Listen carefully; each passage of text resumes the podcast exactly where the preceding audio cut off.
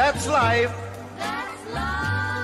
That's what all the people say. 我觉得我们唯一的摆脱替罪羊的情节的唯一的方法就是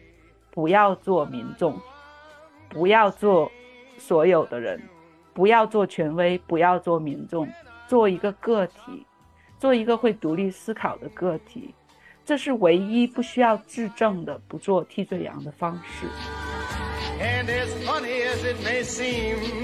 我觉得认清自己就不会摔得那么难看，认清自己，把自己身上所有的这种特权意识剔除掉的一个过程.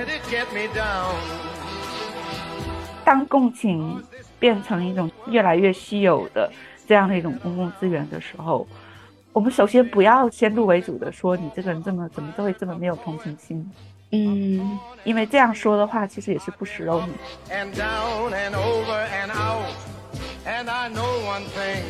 如果你活得非常的艰难，艰难到就是每天连吃饭都成问题，在这种情况下，唯一让你感到有就是心里会好过的方式，可能是跟你的朋友或者跟你的爱人、跟你的家人在一起，嗯，跟他们产生一些连接。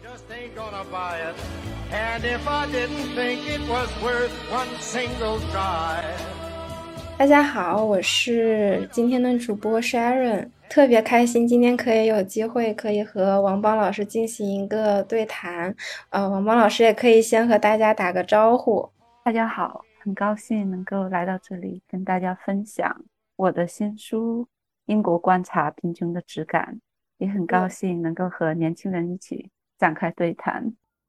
这次谈话的契机也是出自于王邦老师前段时间出版的一本新书《贫穷的质感》，这也是他的第一本非虚构作品集。从二零一零年起，王邦老师就在英国生活了。这本书也是从他在英国亲身经历出发来写作的。他虽然是以英国观察为切入点，但是他讨论的还有贫穷与制度、家庭与养老、乡村与城市、文化与历史这一系列的问题。除此以外呢，他也在书中聊到了他的行动，比如说他在英国疫情期间开展的共助模式，自发的组建志愿者团队，收集物资、派发书籍，参与食物银行的工作，为隔离者派送免费食品等等。当我们身处一个很坏的时代的时候，似乎行动可以给我们带来一些很具体的希望。这本书在今年的出版，实际上令我非常非常的惊喜，因为它十分精准，又具体的讲述了可能很多人都在经历的一种很窘迫的情境，以及大家会运用各种各样的微小的对策来做一些对抗。所以，虽然英国在地理位置上与我们很遥远，但这本书确实引发了非常多人的共鸣，还有我的共鸣。他在提到我们要一起建立一个同温层的时候，他会说：“每当我对现实感到绝望的时候，他们就像热带雨林中的金丝猴一样，从树枝上跳下来，在我的后背轻拍一下。”我读到这句话的时候，就是整个人都在颤抖。所以今天我们的聊天虽然是从这本书出发，但是也会尝试回应这些年普遍存在的一些问题。由于这本书已经发布了一段时间了，所以我很好奇，王邦老师，你有没有遇到一些让你印象深刻的读者，或者是他们写的一些读后感，可以和我们分享的呢？对这本书呢，反响还是挺出乎意料的。上市三个月吧，就加印了三次。那我也很感谢读者的厚爱，收到了很多好评，但也有时候也收到了一些比较奇葩的评论吧，收到有趣的评论。最近刚刚看到一条是在豆瓣上面的，质疑就是说我写贫穷的质感的那篇文章的动机。他说：“你都能吃得起老干妈，那是进口食品，所以不能叫穷。”然后我就想啊，为什么能吃得起老干妈都不能叫穷？我想了一下，就是他的这个逻辑是因为你在英国生活，老干妈是进口食品，那进口食品都比较贵嘛，相比英国的食品。但他没有想到，就是我在二零一零年刚到伦敦。后来呢，就是因为各种不幸的机缘巧合，就陷入到一种比较贫穷的状态里。那个时候的老干妈和现在的老干妈相比呢，还是很便宜的。那个时候好像是一磅二毛九，还是一磅三毛九，那是十二年前的物价。现在呢，应该是卖到两磅六毛九了吧？因为现在整个欧洲正在经历的一场可能比大萧条时代还要惨烈的通货膨胀。但我就算了一下，一磅二毛九，按照十年前、十二年前的物价，一瓶老干妈我可以吃一个月，平均每天下来可能都不到几分钱吧，所以有资格谈贫穷的，他就质疑，就是说认为我没有资格谈贫穷。我觉得这可能就体现了我们今天就是，呃，也有可能是国内的一个比较独特的现象吧，叫做比惨综合症。就是表面上他在比惨，就是你没有那么惨，你就没有资格代表穷人。我觉得他其实是在比资格，他比的是你有没有谈论这个话题的资格。他其实是一种非常，还是一种慕强的一种现象吧。比如说，你不是社会学教授，你就没有资格谈社会学现象。嗯，还是这样的一个逻辑，其实是一样的。那按照他这个逻辑呢，我为自己。辩论了一下，我就觉得，那照你这么说，那奥威尔都没有资格谈贫穷，因为他写作《伦敦巴黎沉浮记》的时候，他在巴黎飘荡了一段时间，然后他他已经穷的基本上开不了锅了，他遇到了一个朋友，也算是一个损友吧。那个损友叫 Boris，然后他在那个 Boris 的那个游说之下呢，就打算给那个俄国共产分子的媒体写一些文章，赚一点生活费。他们俩呢就跑到巴黎的一个破破烂烂的房子里面去寻找这个俄国共产分子的基地，果然就被他们找到了。找到了以后呢，这个俄国共产分子对他们说：“你们不能就这么。”光秃秃的就这么跑进来，你们手上得拿一点掩护，拿点那个换洗的衣服还是啥的，就是装成要来洗衣服的样子。因为那个时候整个欧洲，包括巴黎、法国在内嘛，正在强烈的打压共产分子，所以他们下次再去的时候呢，就拿了一筐衣服。按照老干妈吃进口食品的逻辑，就是说。奥威尔都不算穷，因为他竟然还能有一筐换洗衣服，对不对？他竟然都可以带着一筐换洗衣服出门，我觉得那应该不算穷，对吧？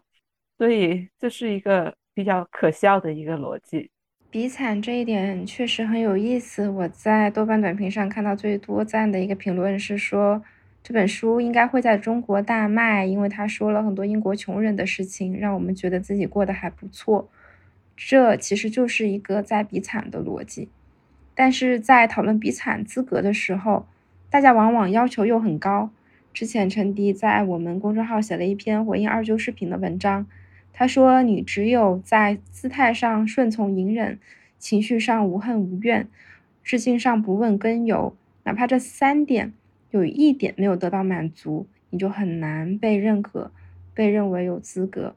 呃，这也是我想。回应刚刚王邦老师说的比惨的这一点，你刚刚说到老干妈，其实我还挺有共鸣的，因为其实除了老干妈以外，书中其实还包括有写到说，我们会拥挤在逼仄狭小的公寓卧室，或者是在可能有时候会在一些比较大型或者是所谓的高级超市买一些临期食品，或者是。通过廉价的甜食获得深深的满足等等，就是如果我们细细的品味这些场景，就会发觉这些处境，那种你不堪沦为穷人，但实际上又要面对自己很窘迫的情境的时候，呃，这种在穷和尊严之间是一个来回摇摆的一个状态。然后，但是其实这两三年过去了，我发现这样的处境还挺普遍的，甚至越来越泛化。呃，尤其是在现在这种不确定的情境下，困境已经不再是那种局限在少数人身上的一个事儿，然后它随时会坍塌，甚至压垮我们中的任何一个人。所以，呃，这两年我身边有很多人就是会有类似的想法，他们会说，所有人在下一秒都有可能会变成弱势群体。这句话看似是客观的，但是其实这其中也夹杂着一些差异。可能以新冠疫情举例吧，就是我们每个人都会经历无差别的封锁，所有人也可以发起社区自救，但是你去经历的时候，你也能感受到这个个人或社区的自救其实是和资本化程度成正比的，就是在物业人脉领域的精英化，可能解决饥饿和疾病的能力越强。包括在《贫穷的质感》书中也描写到类似的情景，大家所面临的恐慌也有可能是不对等的，所以我会发觉，如果是要有所改变的话，看见自己的处境虽然是有意义的，但也许是不够，但还有很多人也是可能没有去看见，就会有一些站队。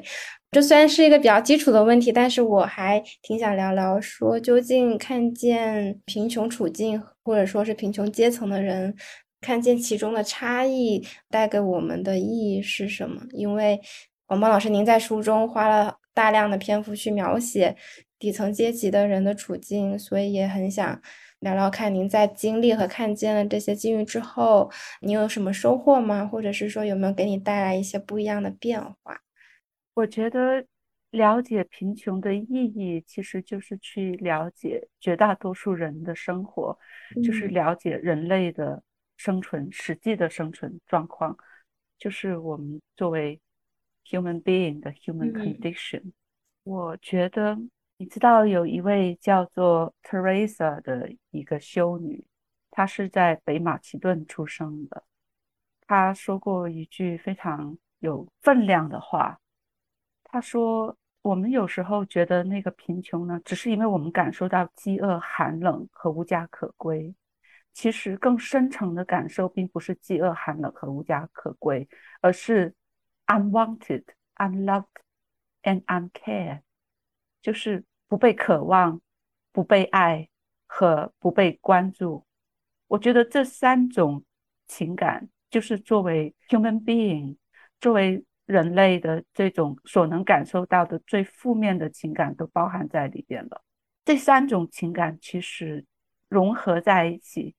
可以说是非常有毁灭性的，就是 unwanted, unloved and uncare。如果我们的整个这个人生是活在这三种极其负面的情感里边的话，我觉得这个人类社会是没有任何希望的。因为他的原话是这样子的：“The poverty of being unwanted, unloved, and uncared for is the greatest poverty。”他说是这三种情感融合在一起的生活才是最大的贫困，就是人类社会最大的一种贫困，最极限的贫困。然后他说：“We must start in our own home to remedy this kind of poverty。”就是我们要。 从我们自己自身出发，从我们最熟悉的环境出发，去 remedy 就是去治疗，去 cure。他用 remedy 这个词也是非常有意味的，这是一个医学上的词，有治愈的含义在里边。你想摆脱贫穷带给你的这种负面的情感，这三种可怕的情感，那么你必须要从。自身从自己最熟悉的环境开始寻找治愈的途径，因为从我自身来说的话，我是一个非常能够耐贫的人，因为我对物质的这种追求比较低，所以我觉得有个老干妈拌一个牛肉面啥的，就是不一定要有牛肉啦，就是拌一个 清面 就已经可以了，生活就可以打发过去了。但是这种 unwanted, unloved and uncared 这三种感情，如果都同时存在于我的内心深处的话，我觉得我可能会活得非常的举步维艰，因为我会觉得自己就是一个完全被社会、被环境、被家庭、被人抛弃的人，是一个遗弃物，甚至不是一个人，是一件遗弃物，是一个器物。所以我觉得。物质上的贫困其实并没有那么可怕，最可怕的是我们没有办法在物质贫困的这个层面建立起一个同温层，嗯，然后在这个同温层里面彼此慰藉，从而摆脱这种负面的情感，让我们觉得自己是 wanted、loved and cared，对吧？人类社会仅仅只是在意于我们的物质的满足程度的话，那么精神层面我们就会活得更贫瘠，尤其是当物质已经是非常难以取得的情况下，那这是一种双重的贫困。嗯，这种双重的贫困是非常致命的，它是灾难的根源。就所有的人类的大灾难，所有的 handmade calamities，全部都是因为这三种情感造成的，而不是因为你在家里边没有饭吃，整天就只能用一点咸菜送的啥，不是因为那样子，而是这种内在的更深层的情感。嗯，我想说，就是我就想到我其实在上海嘛，然后其实是经历了这个疫情的静默管理，我的。呃，老板就是 Lisa，他会发现说，为什么我和我的同事，就是我同在上海的同事，在这段期间，就是大家所有人都很抑郁的时候，还这么有干劲儿，就是那个时候好像产出比较多吧。然后我就思考了一下，其实就是很多力量可能是来自于我，比如说我和我同事之间，并不会因为没有吃的而。感到很沮丧或者怎么样，因为我觉得我们有彼此的一个支持，我会给他寄东西，或者他也给我寄东西，我也给我小区里的人设计团购啊，这一些，在那个时期，其实这个部分很大意义上支撑了我去走过这个静默管理这段期间，在这种时候，我觉得我有在可能想去给予别人一些关心，然后在这个时候，我也同时收获了很多别人的关心。对你这个经历，其实我也经历过。就是我刚刚开始在伦敦度过我最困难的那段岁月的时候，我搬到了一个很糟糕的地方，像贫民窟那样的一个地方。然后那个房间非常的小，小到感觉自己是一个潮湿的火柴，被围困在一个火柴盒里。然后我的朋友就来找我玩。我就不好意思请他们到房间里去，我就用 communal 那个空间，就是厨房，因为我们的房东是一个巴西厨子嘛，嗯，所以他特别爱做菜，我们就到厨房里去做，顺便蹭他的那个菜香，嗯，然后他们就又会要求，就主动要看我租的这个房子是怎么样的，然后我就打开门给他们看了一下，隔了几天之后就收到。其中的一个朋友曼佳，她是一个印度女孩，她就让我搬到她阿姨的那个出租屋去。在朋友的眼里，他们看到的是另外一个层面，他们看到的是一个人的艰辛，而不是说啊，他怎么那么没出息，他怎么混到这个情况，就是混到这样的一个地步，他真的是太没用了，就。其实人家并没有那么刻薄，其实很多人不是那么刻薄的。就人性很多时候是有一种非常主动的这种互助的意愿的，嗯，就是寻找互助、寻找同温层的这样的一种意愿。所以，当我觉得是一个耻辱，要把它千方百计的掩盖起来的时候，在朋友那里，他认为我。不应该那样做，应该开诚布公，看看他们有些什么可以帮得到的地方。我觉得，如果每个人都是抱着这样的一种心理来帮助他人，或者抱着这样一种心理敞开自己的这个所谓的羞耻，那可能我们之间的互动会更频繁一些，就人和人之间的这种 interaction 会更频繁、更美好一些。这个社会也会形成更多的一个连接。对你刚才说的静默的情况之下，人们之间互相帮助。我当时每天刷朋友圈，关注这个上海的这个情况，我我看到的其实很多就是这样的例子，然后我心里面也非常的呃热血沸腾，就是觉得其实我们的公民意识是很好的。我们的这种人和人之间的互助，其实是跟西方是没有什么差距的，是一样的，大家都是共同的命运的载体。其实，在世界上任何一个地方都是一样的，哪怕是在阿富汗也是一样的。因为我最近去听了一个阿富汗女性的演讲，就是在塔利班的统治之下，阿富汗的女性回到了中世纪，大概是这样的一个演讲。但是你可以感受得到，即使他们的生活那么糟糕，还有人千辛万苦的把这个信息搬运出来，让全世界的人知道，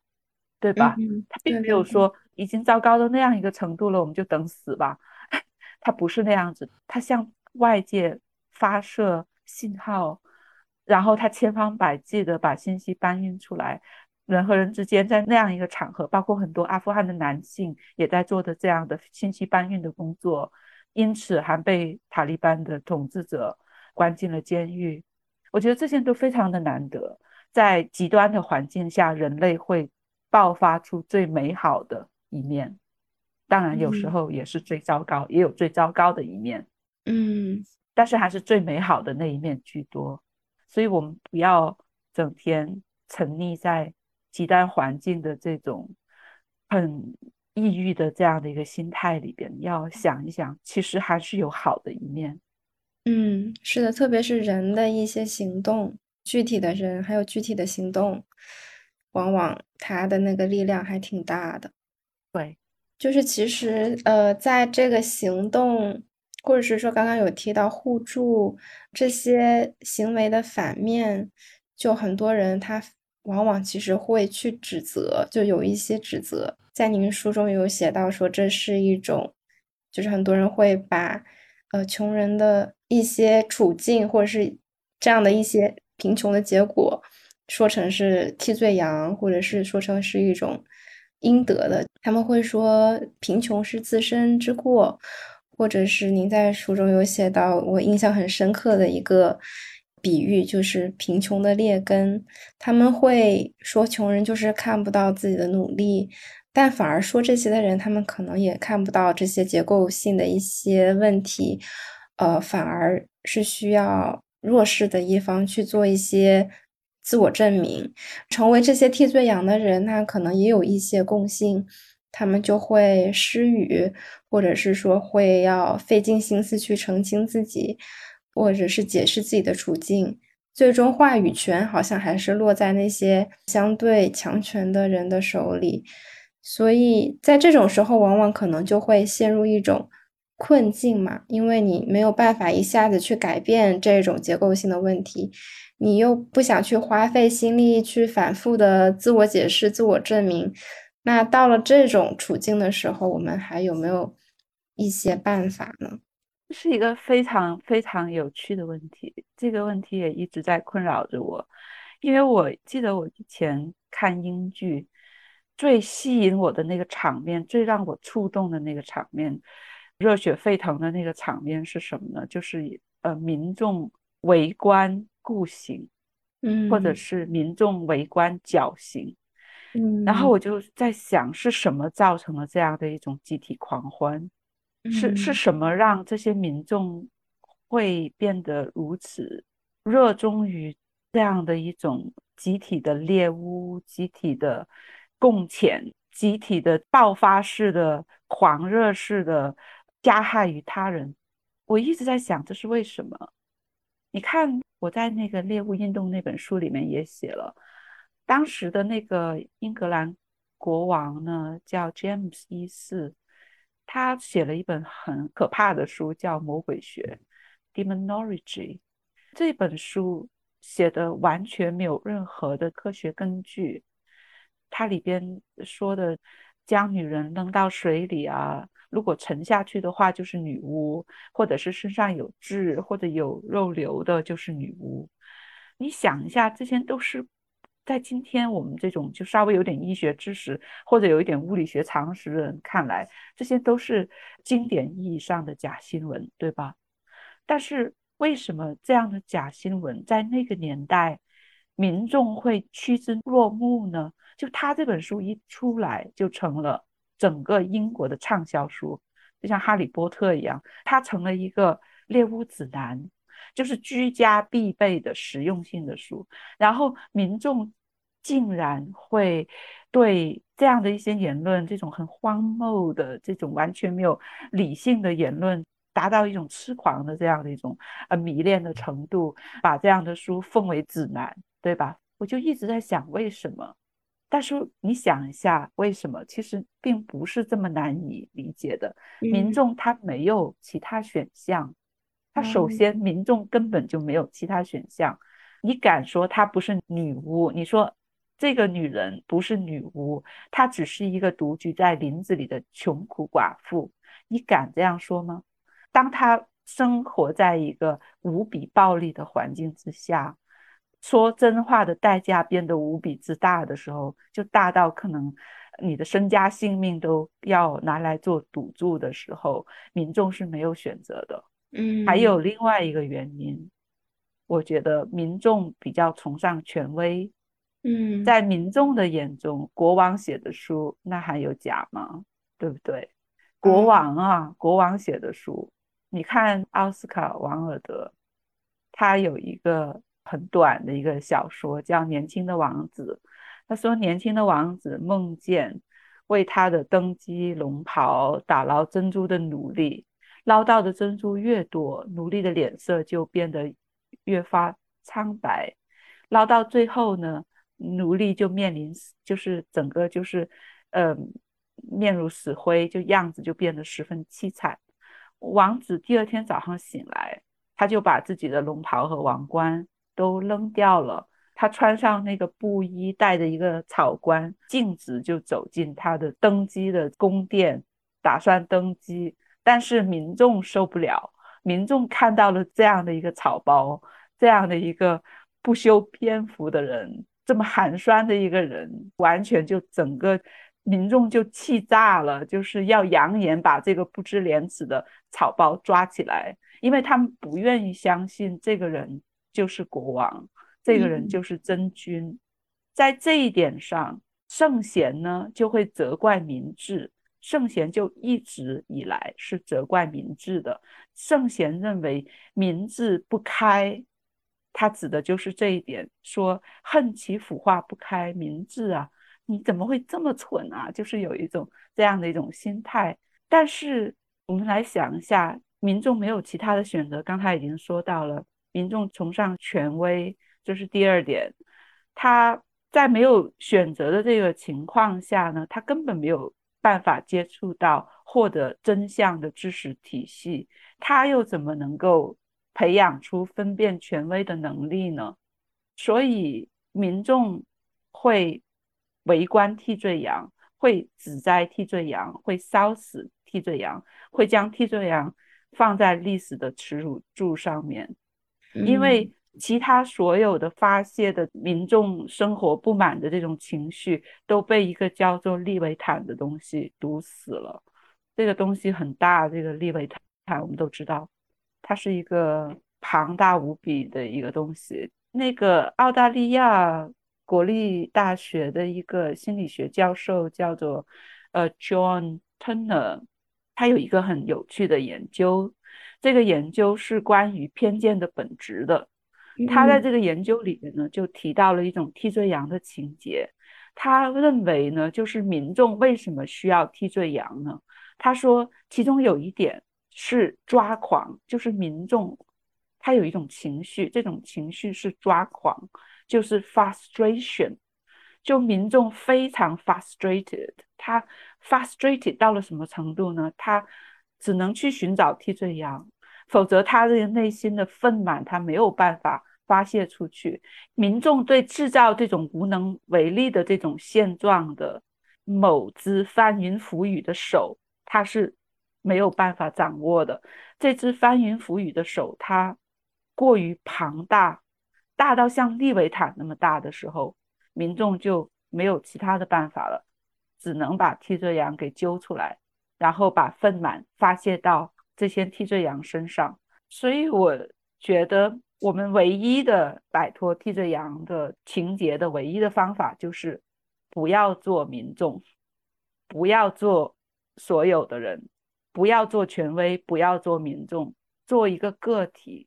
做一个会独立思考的个体，这是唯一不需要质证的不做替罪羊的方式。你如果要做民众，那你就是替罪羊，因为所有的人都有可能沦为替罪羊。替罪羊是一个你逃不掉的一个现实，今天是他，明天就是你，所以你真的不能做民众，你要做你自己。好像真的是这样的，我有点豁然开朗。好像真的是这样的。然后您刚刚有说到，就是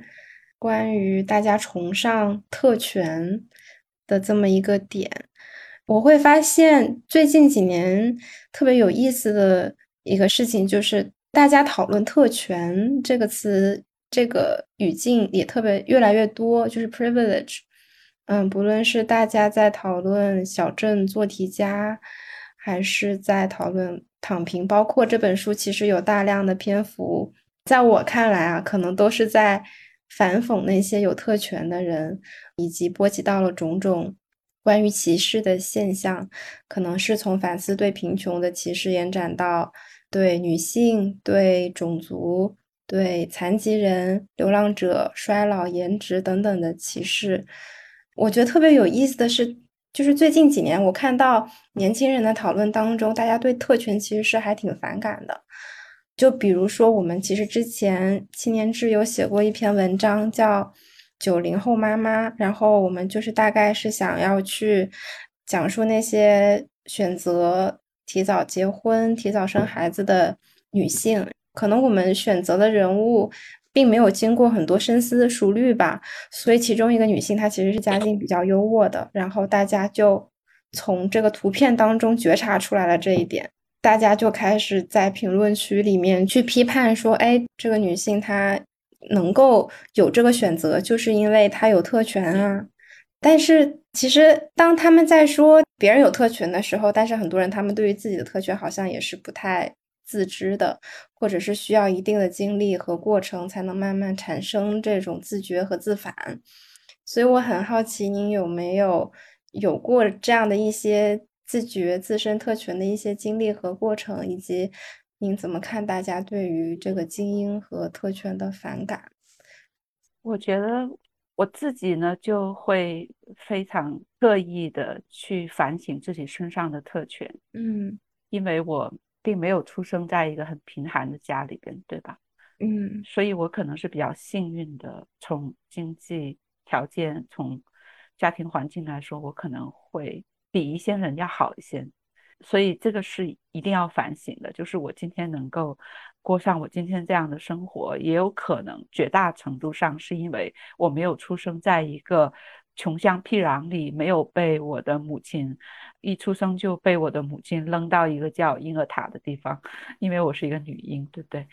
我觉得为什么自己要时刻反省自己身上的特权呢？因为它随时都有可能被移除。如果你永远都觉得啊，好不容易经过自身的这个奋斗和打拼，变成了人上人，我已经出人头地了，那么其他那些都是无足挂齿的小卒。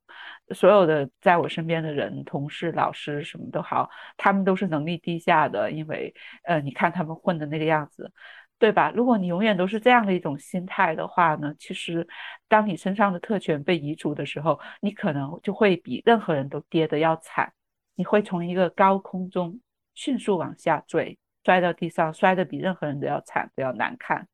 所以我觉得这种心态真的不可以有，因为你经历过任何一次摔倒，你都应该知道，有一种重力是很可怕的。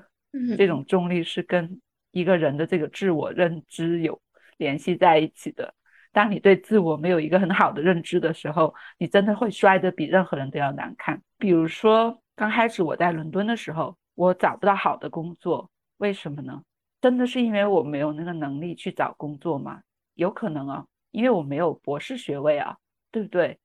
这么多有博士学位的人都在排队，你凭什么？就是说能够找到一份在伦敦市中心，可以在咖啡机旁边穿着漂亮的这种 OL 的服装，在那里跟你的同事聊天的工作呢？你凭什么呢？第一，你没有这个高学位；第二，你的语言可能达不到那个程度，对吧？那个时候我刚刚开始在伦敦找工作的时候，找到的都是非常不需要技能的工作，不需要所谓的智能的工作，不需要太多脑细胞的工作，比如说做中华神推，你只要是把客人哄得高兴就可以了。尤其是你遇到一些那种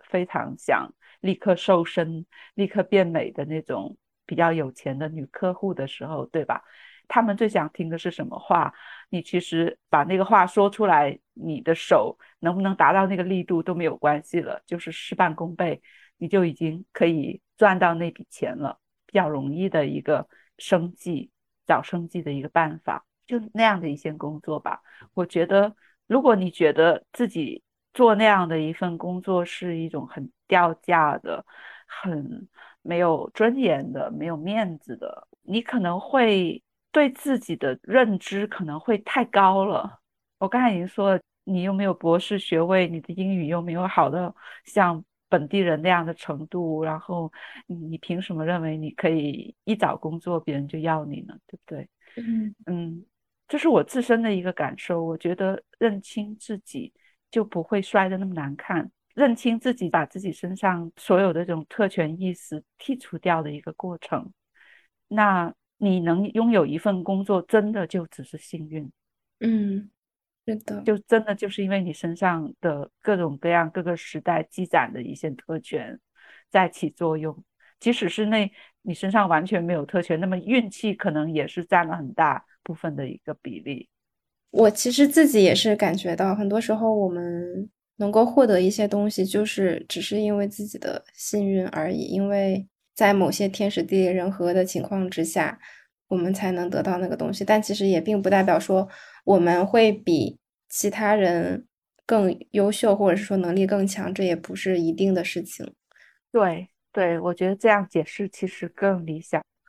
现在呢，就是我也会发现说，特别是这两年吧，大家在讨论特权、在讨论疫情的时候，会发现说，很多人对于生活的期待已经在慢慢的一步一步往后退了。嗯，就是我们原本有个栏目叫做偏航，它本来想记录和讲述的是那些勇于去选择另外一种生活方式和生活可能性的人的故事。比如说，有一些是去公路上游牧的人，有在自己家乡实践性别平等的人，也有选择到乡村工作生活的人。但是这两年这个栏目停更了，因为这样的生活看起来好像就是很奢侈的一件事儿，因为它需要更多的勇气和生活基础，生存成为了现在非常紧急的眼前的问题。就是我们说以往人生的 Plan B，它可能就是冲破人生的另一种可能性，但今天我们或许就是它其实是我们退无可退的一种次要选择。然后大家就会想说，那我要不要润呢？但是这种润好像跟以前相比也会有一些不一样。以前可能大家想要去留学，想去国外。想去看看更宽广的世界，或者是追求新知、锻炼新的能力，是一种更主动的选择。但现在大家说的“润”，就是一种比较被动的情形，因为你在这个地方待不下去了，你觉得对环境、对自我已经感到非常非常匮乏，而且是很失望的一个状态了，所以才想想要离开。然后我还挺想问问您，就是怎么看待这样的一个变化，以及你觉得“润”它。有用吗？它会不会是从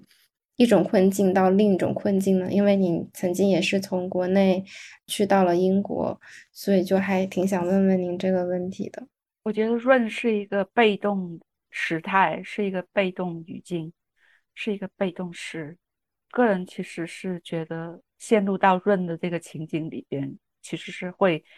很被动的。就是一个理想的社会，应该是一个不单只有商品才能自由出入海关的社会，人也应该具有一定程度的移动权，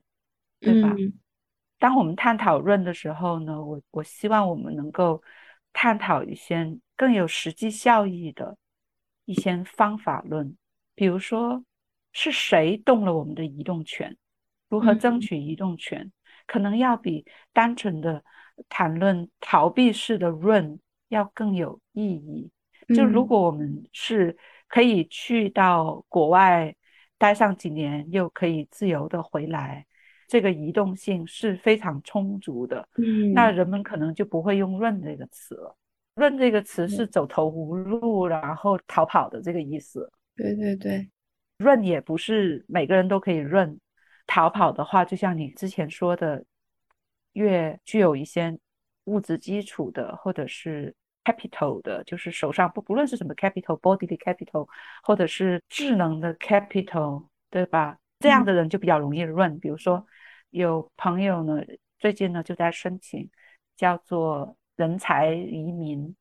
嗯，那种制裁移民，就是你有这样的制裁，你觉得你可以到了另外一个国家，然后做一些比较跟你的这种知识匹配的事情，然后还能够创造出一些财富。今天我们面对的这个情况是，我们的移动权被大大的收缩，润是少数人的特权，即使能够真的润出去的话。这种肉身的这种润也不一定能够解决你的内心的焦虑，因为你的润的原动力并不是因为你要去看世界。就像我说的，在一个移动权很充分的一个社会，你可以去看世界，你可以去经历不同的生活，那是一个很理想化的一个状态了。但是我的意思是，今天的润是完全背离这样的一种理想的。就是一个逃离，你抱着一个逃离的心态到了另外一个地方，你即使在物理距离上跟你的原生地拉开了一个距离，但是这个心理的距离可能还是在那里的，你可能还是很焦虑的。另外一个问题就是你是否能够适应一个新的环境，这也是一个很大的问题。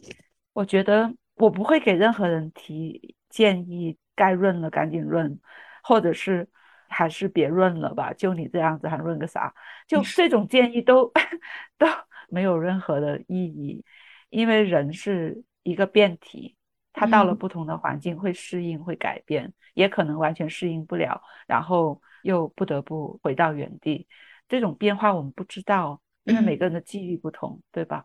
我只能说，我们要从公共的角度来说。从公共意识的角度来说，我们只能去探讨一些更本质的问题，就是谁动了我们的移动权，如何争取移动权，让移动权变成一种更充分的、每个人都可以拥有的，就是更能够达到的一种东西、一种情境。明白，明白。那我理解了。说到润，其实它是作为一种逃离，然后。这种被动性的选择，然后我也发现说，很多人在面临这些不确定的时候，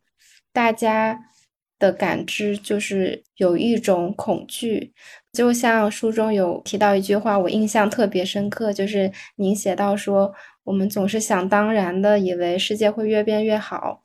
然而历史却在重复它自身最诡异和最阴暗的部分，啊，它是具有重复性的。所以在这种情况下，当我们意识到这是我们没有办法改变处境的时候，很多人就感到很绝望。然后这也导致说，很多年轻人就会对贫穷、对这种很绝望的处境有一种很深的恐惧。那大家怎么样去解决这个贫穷呢？那大家可能就会第一反应就是很直接的，就是要搞钱。包括在豆瓣小组有一个。小组叫做“丧心病狂攒钱小组”，或者是我身边的 很多朋友，他们大多数都会有一小笔存款。包括我们之前的实习生，他叫晨晨，然后他也和我提到过，说他的一个零一年的朋友，他如果账号里没有三千的余额，就开始焦虑了。但是反过来说，我会觉得说这种恐惧，那是不是也导致他们限制了对人生的想象？或者说，这会不会是年轻人的一种过度现实的一种表现呢？因为像近年像考公啊、考研啊、进大厂啊这些说法都特别火，因为这样的说法好像都非常合乎这样的有限的想象。那么，其实对于更下沉的群体，就是来自县城、来自贫困家庭的年轻人来说，他们没有办法去轻易的做到这些事的时候，他们对贫穷的恐惧可能会更严重一些。呃，甚至他们可能都不知道自己可以有什么样的选择，有什么样的想象。所以我也很想探讨说，就是当现实情况变得那么残忍的时候，我们可以怎么样去拥有理想？呃，我们怎么样去对待这种对贫穷的恐惧？我们怎么样去做一些更好的想象？嗯，我如果跟大家讲你不要恐惧，那肯定是不食肉糜，对吧？嗯，所以我觉得去劝人不要恐惧，恐惧是一种很糟糕的情感，恐惧是一种把你引向一个窄门的一条心理途径。我这样子说的话，其实是。完全没有意义的，嗯，因为恐惧它就在那里，它如此客观，如此具体。你说，哎呀，你开心一点嘛，你整天想那么多干嘛？对吧？这种话都是说的难听一点是 bullshit。嗯，Why do I need to listen to this？我不会劝人说你恐惧，你不要恐惧。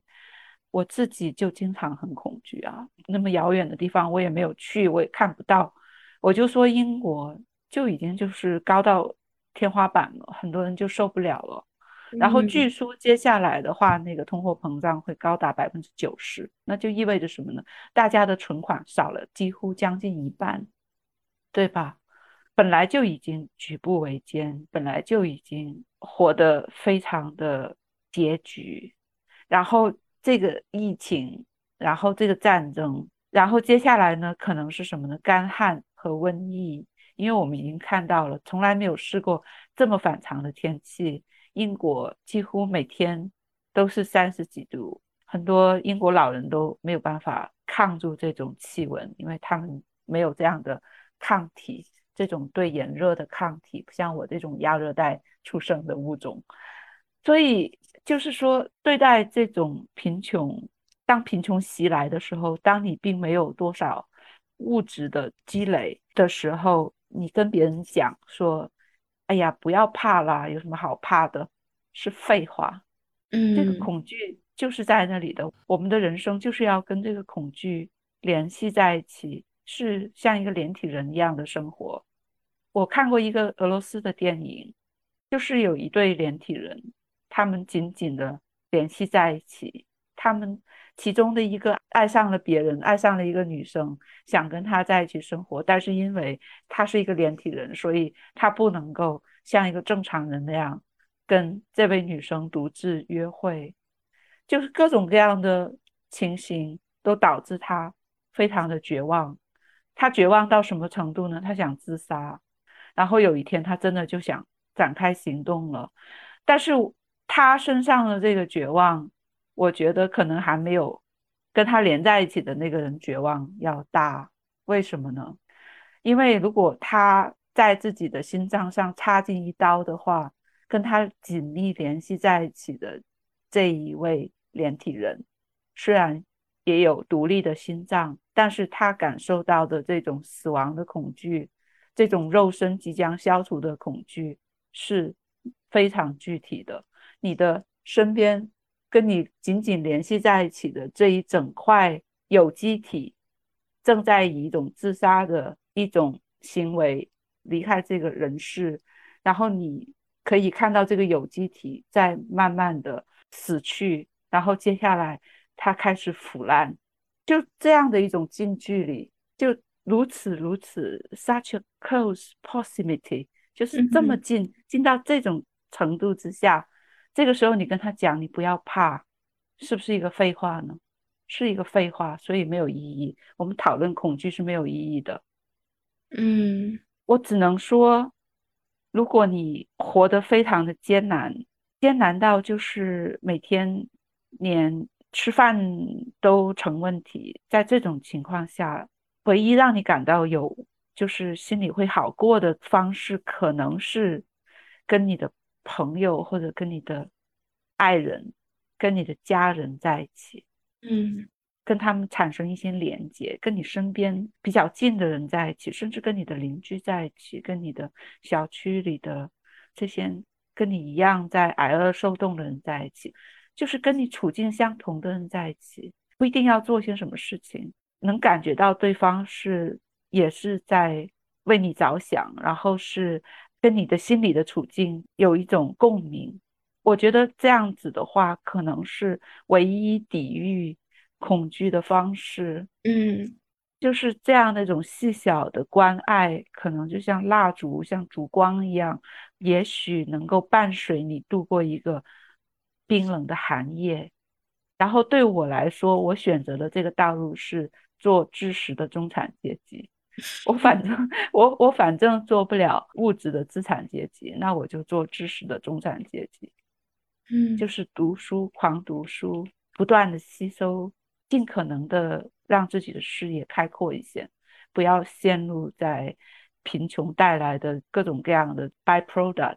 里边，要让自己的心胸变得开阔一点，尤其是知识层面变得开阔一点。所以我有一种知识的饥渴，我的这个书也被人批评了好多次，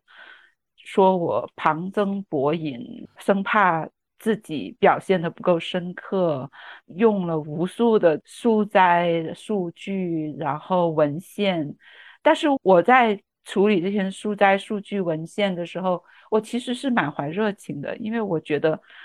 那就是我的巴别塔，对吧？我反正没有能力做一个富人，什么我都买不起，我真的是什么都买不起，什么 LV 的包啊，这些简直就是。完全不在我的消费能力的范畴里面，想都不要想。就贫穷限制了我的想象力。所有的这些奢侈品、这些游轮、豪华的游轮、漂亮的衣服，跟我的生活一点关系都没有。那唯一的我能做到的事情，就是能够不断的借到一些我想要看的书。我还不一定买得起书，我大多时候是借书，因为这边的图书馆都是免费的。嗯，现在在英国买一本书也非常的昂贵。我自己的书就卖的很贵，在光华书店卖到二十一英镑，我当时我看到我眼睛都傻了，我说天呐，这么贵，这么贵的书，我我怎么买得起？我肯定买不起，我我只能是借，这是我个人的一个逃脱的一个途径，因为寻找温情的那个途径对我来说，我已经做到了。就是我的家人在英国的家人，我的先生、我的邻居、我的朋友们，他们跟我的关系都很好，然后我们经常会在一起互相慰藉，所以这个不成问题。你要想更深度一点，就是逃离这种恐惧感，那么对我来说就是做知识的中产阶级，就是不断的读书，这只能是自己做这件事情，没有任何人可以替代。你哪怕是生活在一个温情脉脉的一个环境里，你也没有办法成为一个知书达理的人，因为读书这件事情就是很私人化的，就是只有一个人才能做到，才能完成的。刚刚提到实习生晨晨，因为他其实今年刚刚毕业，然后他其实也。不太能找到一份理想的工作，因为今年找工作非常难，所以他就选择去穷游。他就去到了大理，去到了新疆，去一些不同的地方旅游。同时，他邀请他的朋友一起过去，可能是不同时间，但是他们在同一个某一天一起会合。让我印象很深刻的是，就是有一天他们，我以前。和我一起工作的三个不同的实习生，他们一起在云南给我打了一个视频电话。那个瞬间，我觉得他们，呃，就是没有太多的被这种可能找不到工作或者是什么样的一些困境困扰着，他们就是一个很自由的个体，然后也是一个有连接的个体。最近他们旅游完了，他在朋友圈发了发了一段话，其实很打动我，我也很想分享一下，就是他说。我是一个很穷的年轻人，买不起这个世界上绝大多数的好东西，不论是车子、房子、体面的生活，甚至养不起一只柔软的小猫咪。但我用积蓄与打过的工，为自己买下了这个逃跑的夏天。这个夏天是不被任何人和事左右，完完全全忠诚于我自己的夏天。他觉得这样真的很好。我也想到你刚刚说，像读书，它可能也是一种很具体的一种个人忠诚于自己的一种行为。嗯，因为我其实刚刚来到上海的时候，我还是在一个比较小的创业公司做实习生，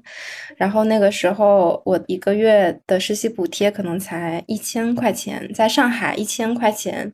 然后我也是租了一个非常小的房间。当然，我可能我爸爸妈妈当时有给我一点点的资助，嗯，我也有对这种很微薄的收入有有有时候有一种质疑。但是我在那个地方实习了，其实有五个月，嗯，之后可能去找正式的工作了。就是刚刚您在说的时候，我也在思考说，那五个月我是怎么坚持下来的呢？我就在想，一个是我很喜欢我的同事以及我的工作，在跟他们交流，以及说在自己去做一些呃学习的过程当中，我其实是获得了很多金钱之外的一些东西，然后让我觉得是甚至是大于，即使是给我一个八千的工资，我可能也觉得那个收获是大于那样的一个薪资的。我也是依靠了这一点，尝试去跟我身边的朋友或者是我父母去解释为什么我想要坚持，因为这弥补了我很多的匮乏，精神上的匮乏以及物资上的匮乏。非常 inspiring，对你的故事，嗯，对我来说很鼓舞。谢谢。我觉得这种时候也很想聊一下，我们可以如何共情这件事情，因为，嗯，在今天播客开头的时候也有讲到说，有一种比惨的心理，因为我就发觉说，越到了当下，我们可能离贫穷，它可能它的距离并不是特别远，甚至只有一线之隔，然后这种越发窘迫的处境，可能也总能引发大家的集中关注，比如说。住在虹桥车站卫生间里的阿芬呐，或者是住在烂尾楼里的家庭和年轻人，还有被暴雷的河南银行的储户等等，更不用说，嗯，疫情之后的裁员大潮，或者是毕业生找不到工作等等窘境，就是很多人的基本权益和生存处境都变得无法保障，也导致信任在一点点的崩塌。这些非常逼近我们的贫穷，会让人感到无处可逃，然后甚至很窒息。但仍然有一部分人会认为说，这些没有发生在他们的身上的事情，嗯，还离他们很很远，或者跟我们没有关系，或者是说，最近二舅的视频引发了现象级的传播嘛？但是它也让我们看到另一种心态，就是在比惨。因为我看到了他比我惨，但是，呃，我却没有好好呃享有我自己的特权，我还过成这个样子，所以我通过他获得了一种精神治愈，但他其实是从这种比惨的心理而来的，所以我也很想和王邦老师讨论的是说，我们不往下看，我们就能很痛快的过完日子吗？或者是说？他比我们惨，我们真的就能在精神消耗上获得治愈吗？就是我很想问的是，我们能不能有没有一种办法是可以去习得一种更呃所谓更健康的共情方式，而不只是把这种苦难当做是远方的哭声，或者是当做是用来给自己比惨的一种方式。嗯，我觉得共情是一个心理学现象，就是说我们先要。对这种现象有一个比较 weak、比较粗糙的一个了解，就比如说那个呃英国的一个心理学家，他是剑桥大学发展精神病理学的一个教授吧，叫做 Simon Cohen，他写过一本书叫做《Zero Degrees of Empathy》，就是零同情心，就是 zero degree 到这个程度。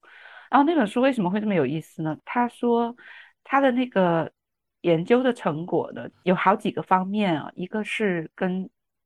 生理有关，就是同情心的那个它的这个成因呢，它有一些是我们没有办法改变的，比如说胎儿在子宫生成过程中的那个睾丸素的含量越多，它诞生之后的那个同情心就越少。还有那个荷尔蒙的那个分泌呢，会影响大脑发展中激发同情心的这个元素。然后他从那个生物遗传学的那个角度也认为呢，就是说女性比男性普遍来说要更具同情心。那如果你就是这种完全生理性的角度去看同情心的话，它似乎已经一因定锤了，对不对？就没没办法了，你生下来是这样就是这样的。但事实上呢，他后来又呃补充，就是说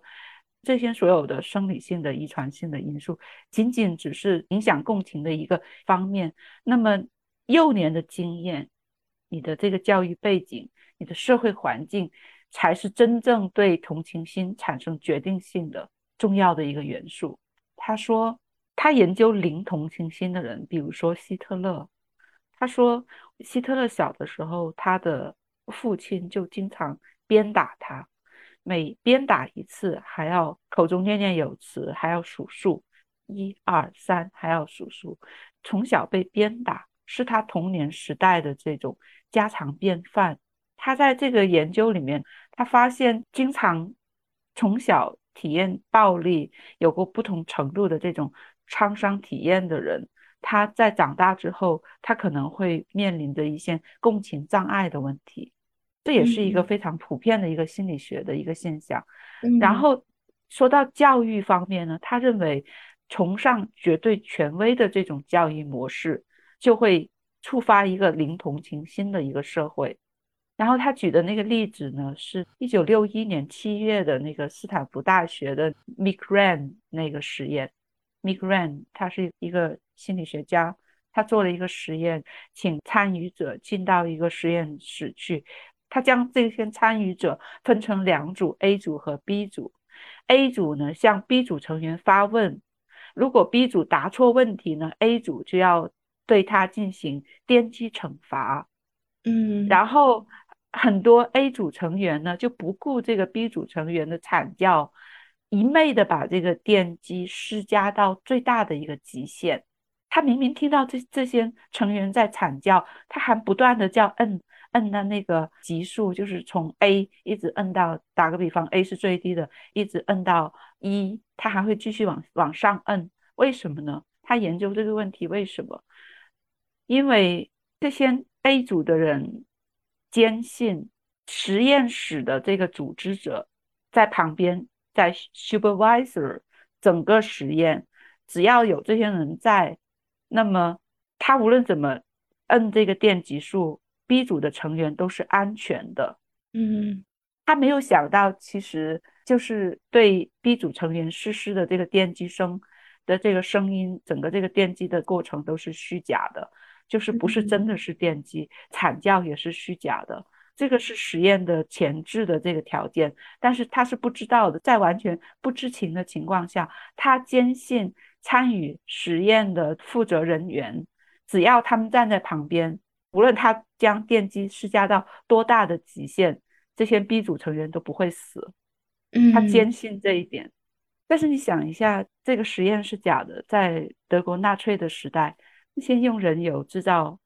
肥皂的事情却是真实存在的。嗯，这就是对绝对权威的绝对崇拜所造成的结果。这个结果会使人导致同情心的匮乏。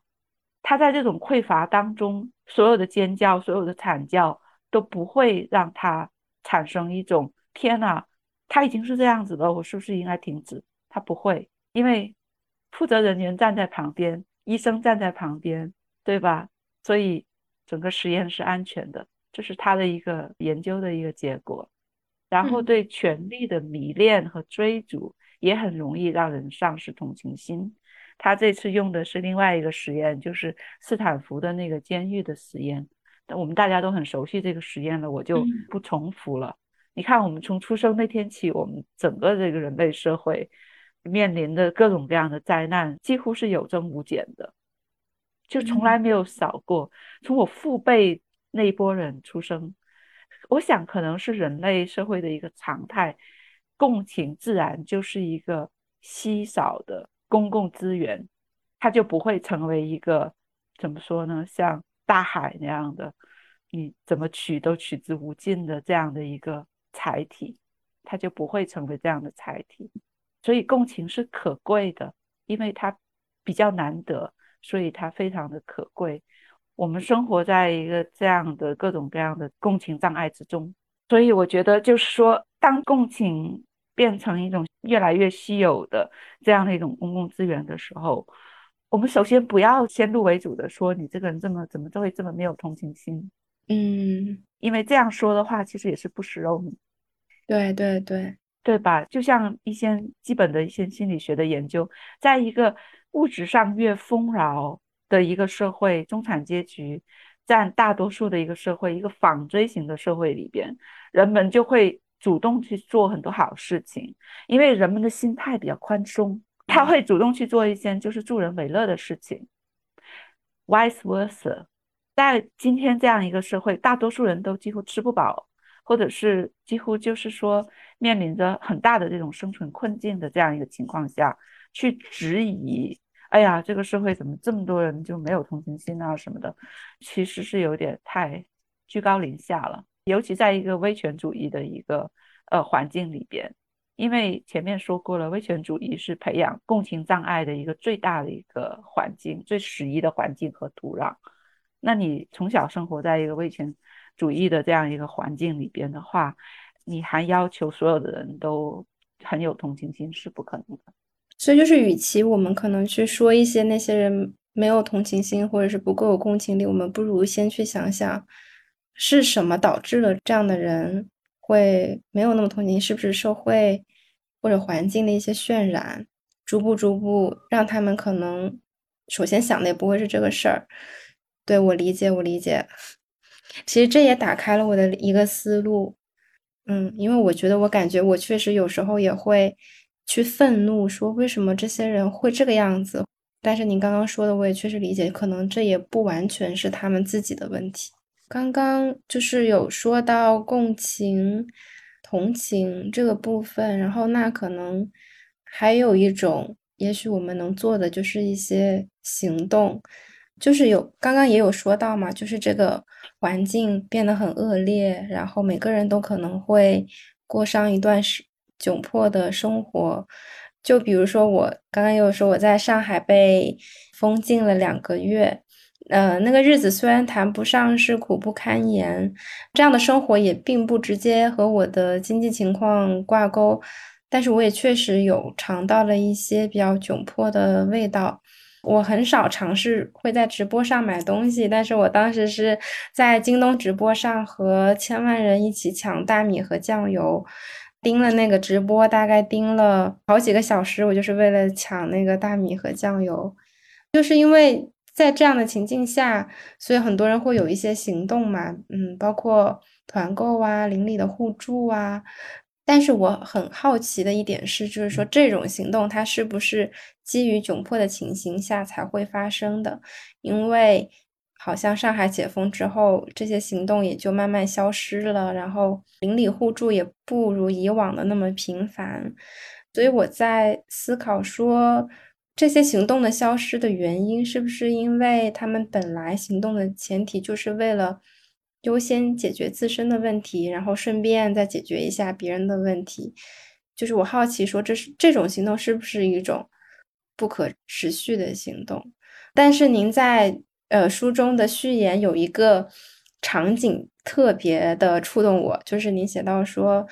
很多时候民间社团它没有政治门槛，也没有左右之分。他在利用他独特的在地性，推动着附近公共空间的扩展，就像微创手术一样，在巨大的混沌和黑暗里，年复一年，缓慢而和平的修复着一小块乾坤。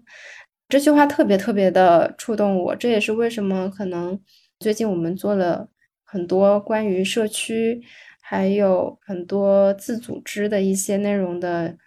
呃原因，就是觉得。很多人与人的连接，以及他们夹杂在一起的行动，是可以慢慢做出一些改变的。然后您在书中也记录了，可能在英国的公共领领域，比如说你在疫情时期开展的共住，或者是呃，你也有参与过食物银行，或者是大家对于公共图书馆的热爱。因为我自己其实，在之前留学的时候，我也有参与过，就是在美国去给流浪汉的一个食物银行的一个组织吧。对我就是当时就每周会到他们地下的一个餐厅里，他们是免费给流浪汉提供食物的，然后我就大概是给他们去分配食物，还有供给食物的这么一个工作吧。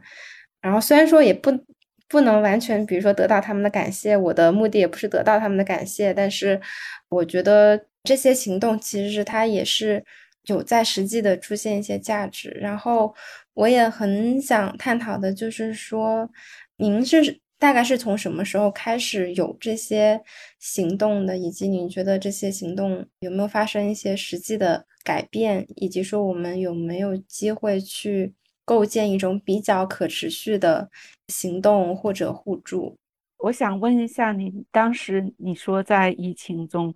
非常艰难的情况下，人们会。产生了很多互购团啊，这样的帮助老人、帮助老幼病残的这样的一种群体。然后疫情当这个解封之后，就是物质比较容易能够获得之后，这些群体就消失了。嗯，这个消失，我觉得我们可能要问一下，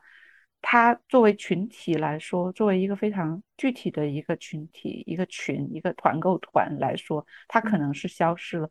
但是，是不是还有一些没有消失的东西？就比如说，你刚才一直在回顾封锁、解封和静默，一直在回顾这段时期之内你心里面感受到的这种温情，是不是这种消失？你说的这种物质性的群体的消失，它其实并没有消失，它只是暂时会告一段落，然后接下来由于有一些。有一些经验，有一些情感被延续了，或者被保留了。那么在下一次危机到来的时候，它就会很快的迸发出来，形成一种互助的力量。你觉得呢？我觉得完全有这种可能。对呀，是啊，所以我觉得没有任何事情是绝对消失的。一件事情只要存在过，就会留下痕迹。嗯，一件事情只要是。以物质的形态，以精神的形态存在过，就一定会在这个世界上留下痕迹。它是不会 vanish 的，它是不不会那样的。所以先不要这么悲观。嗯。然后另外一点就是说到我是怎么从事实际的这样的一些社团的工作，我觉得其实我是从一个非常自私的角度出发的。嗯。这就回到一个哲学观的问题，就是 Judith Butler，你知道那个女权主义作家 Judith Butler，她有一篇文章就谈到那个自发的利他主义，是在 Why Preserve the Life of the Other，在那个文章里边，在那个演讲里边，他谈到了这个问题。他说，人们在帮助他人的过程当中，同时也间接的试图用角色扮演的形式去实现。那些自己尚未付诸实现的愿望和目标，从精神分析的角度，利他主义其实也是利己主义的一种形式。这是那个 Judith Butler 的一个理解，我个人是非常赞同这种理解的，因为我做的所有的这些社区的参与都是非常自私，从一个很自私的角度出发的。就像我刚开始来到英国乡村居住的时候，人生地不熟。我感到非常的孤单，然后我需要有陪伴，然后我的朋友们跟我有一个时差，他们不可能在，比如说现在是英国时间下午四点钟，我不可能把每个人都叫醒，然后听我倾吐我的这种乡村生活，对吧？当我寻找陪伴的时候呢，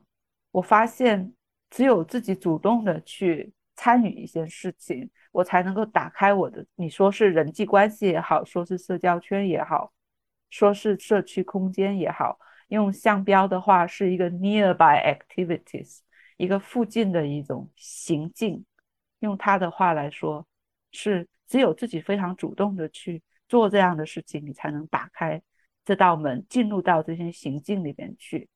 所以我当时做的事情是。为了解决自己的孤单的问题呢，就是主动的寻找一些同温层，就是看自己喜欢什么就去找什么。比如说，我喜欢研究女性主义，对吧？那我首先找的就是女性团体，因为这跟我的兴趣爱好比较相符。同时呢，我又渴望我能够遇到一些女性朋友，因为我觉得。作为一个女性，一定要有女性朋友，而我的女性朋友们都在遥远的中国，他们在睡觉，对吧？那我做的第一件事情就是去寻找机会，能够认识一些跟我志同道合的一些女性。当时英国有一些民间组织，一些女性自发创立的民间组织，其中有一个组织叫 Women's Institute，它在任何一个社区、任何一个村庄。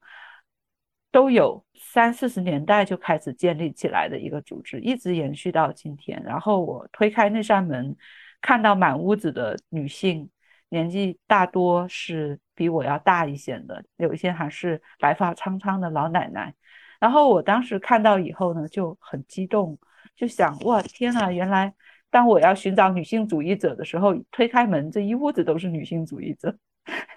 对吧？这种惊喜感。其实还是挺难得的，因为他这个组织很多年前就已经开始在发展了。他做的事情呢，推动一些社会的基本的一些进程，从女性的角度去推动，还有一些大家没有办法立刻做出决断的议题，有一些更模棱两可的、更需要脑细胞、更需要仔细思考的议题，那我们就会互相讨论，最终以投票的这个形式，有多少人投 yes，有多少人投 no。投完票之后呢，就会有一个很轻松的一个互动的一个环节。我们会坐在一起看大家最近做的一些手工的活动，比如说有一些女性，有一些女士就会拿出他们做的这个叫做 tea cozy，就是一个专门造出茶壶的这样的一一个织物。因为英国很冷，所以有一个茶灶、茶壶灶就可以让那个茶水。保留的更温热的温度，所以有时候他们还会拿出一些就是自己做的一些手工制品，除了这样的日常用品之外，还会拿出一些自己做的画，然后我们就会互相看这些作品，然后会选出最好的一个作品。每个月的主题都不一样，有选择，比如说织毛衣织的最好的，或者是那个画画画的最好的。每个月的都会都会有一个小小的这样的一个 competition。它其实说是 competition，其实它并没有真的在比，它其实是 interaction，是互动，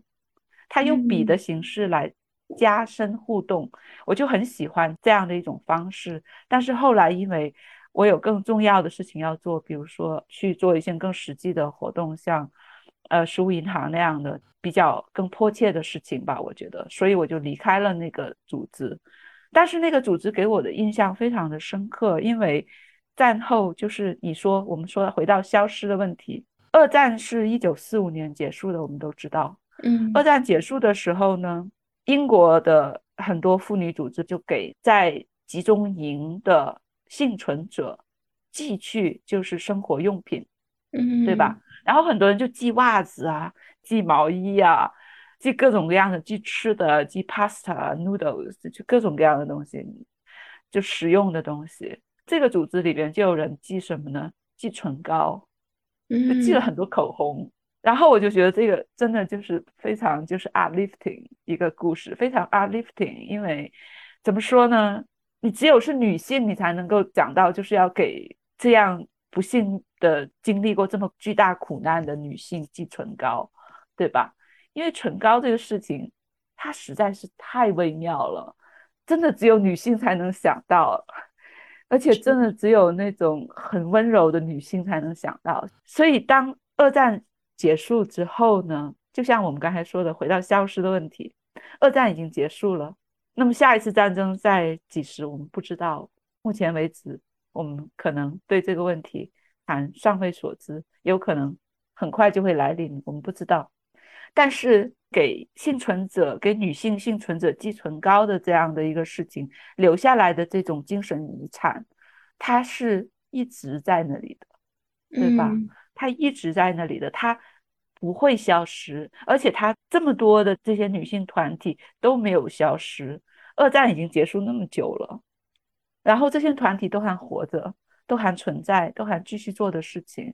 我觉得这就是一个非常鼓舞人心的一一个故事，就是寄唇膏这个事情对我的触动非常大。我觉得，当我们活在一种非常彷徨的、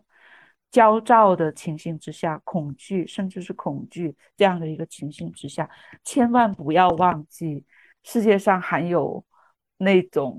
会给你寄唇膏的人。所以。身为女性，其实也是很幸福的，很幸福的。只要你能够感受到这种 sisterhood，还是会觉得人间值得，对吧？是的，是的，就是我其实在今年我也参与了很多大大小小的一些女性社群，虽然说这些社群可能大部分是基于线上的。我其实当时参与这些社群的时候，也有一些私心，比如说我想要找到一个，嗯，可能和我有差不多想法或者价值观的一些人去讨论一些性别问题，或者是说我真的也想结交一些女性朋友。然后我也发现说，他们讨论一些问题，他不论是讨论公共问题还是个人问题的时候，他总是因为你一个问题一个问题接着而来，他不会因为一个问题的结束。而整一个讨论的环境就结束，他们会每一次、每一次、一次又一次的会去很温柔，或者是说去给到你一些情感支持，嗯的方式来去回应你。当我们在做一些行动或者是帮助他人的时候，他究竟是利己还是利他的时候，我自己也反思了一下。嗯，就是我刚刚有说到我在留学的时候有去。给流浪汉去提供一些食物，免费的食物这样的一个服务。我刚刚又在思考一下，我究竟是单纯的是要想要去给他服务呢，还是我也想要去看一下流浪汉他们是怎么生活的，或者是说他们长得什么样子，他们有什么样的性格？我刚想了一下，我也是确实有这样的一个私心在，这是我刚刚的一个小小的一个反思吧。我有观察到，很多时候大家去帮助一些人的时候，可能就是会有自以为是的在帮助别人的想法。因为我当时有一段时间，就是对社会创新啊，或者是说帮助弱势群体这么一些行动很热衷，然后我就有去听一些分享。当时有一个姐姐就跟我们分享说，她说他们一直在给偏远地区或者是农村地区的孩子去救助一些物资。这些物资呢，他们可能是给衣服，可能是给书，可能是给这那的，但是会发现说这些物资他们都用不上，有一些被退了回来。一直到他们实地的去考察，真正去到那些地方，去看见那些需要帮助的孩子们的时候，他们发现他们脚上的鞋子其实还挺破的，我甚至有的孩子是没有正儿八经的鞋子穿。所以他们其实需要的既不是衣服，也不是书，他们可能就是需要一双鞋。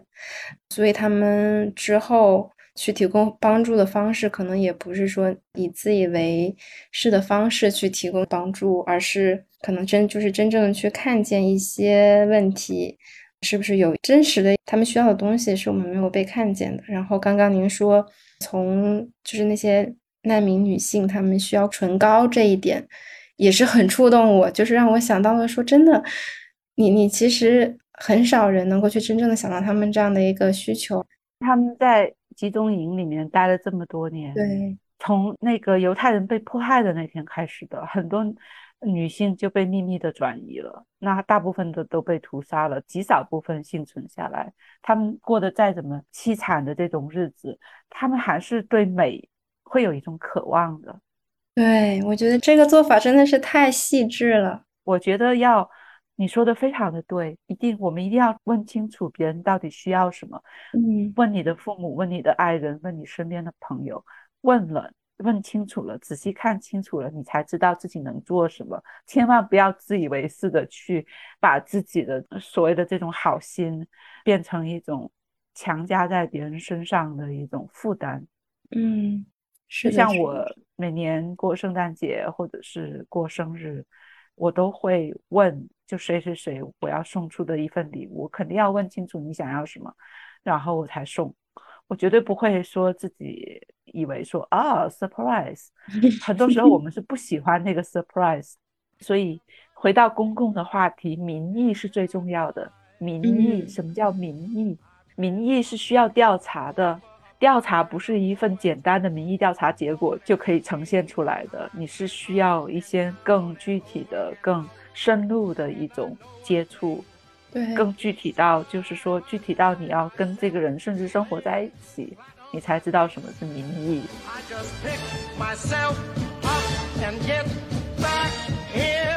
感谢大家收听《问题青年》，是由青年志出品的播客，我们从青年的发问出发。探讨行动的可能性。